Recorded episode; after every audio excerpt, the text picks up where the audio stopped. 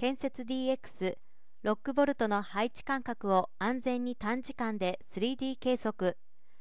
山岳トンネル工事や霧戸補強土工事では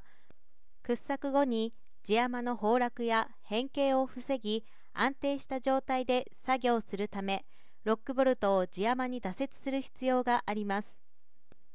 ロックボルトは国交省や各自治体によって配置間隔等の出来高管理基準及び規格値が示されていてそれらにのっとった管理が必要です。ロックボルト配置間隔は通常2名1組となってロックボルトの位置にスケールを用いて計測しています。場所によっては高所作業車や足場を使用して計測する現場もあり準備のために相当の時間を要します。安全面でのリスクもあります。そこでロックボルト計測の一連作業の省力化と安全性の向上を目的に鉄筋出来型自動検測システムの開発実績を活用し3次元情報を計測することが可能なシステムを開発しました。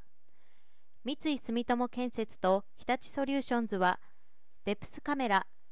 距離画像用カメラを活用したロックボルトの配置間隔を計測するプロトタイプシステムを共同開発し実現場に試行導入して性能確認を行いました。デプスカメラを搭載したタブレットなどでロックボルトが埋め込まれた壁面を写真撮影するだけでロックボルトの配置間隔を画像上で計測し帳表を自動出力でき施工管理者の拘束時間を2分の1に縮小できます。計測時に高所作業車や足場などを必要としないため安全性が大幅に向上する。同システムは対象物までの奥行き方向の距離を直接計測できるデプスカメラによりロックボルトの配置間隔を計測。計測した値は CSV としてパソコンに取り込んで自動出力できます。高度な技術を要さないため誰でも容易に計測できるようになり人材不足解消に貢献するということです。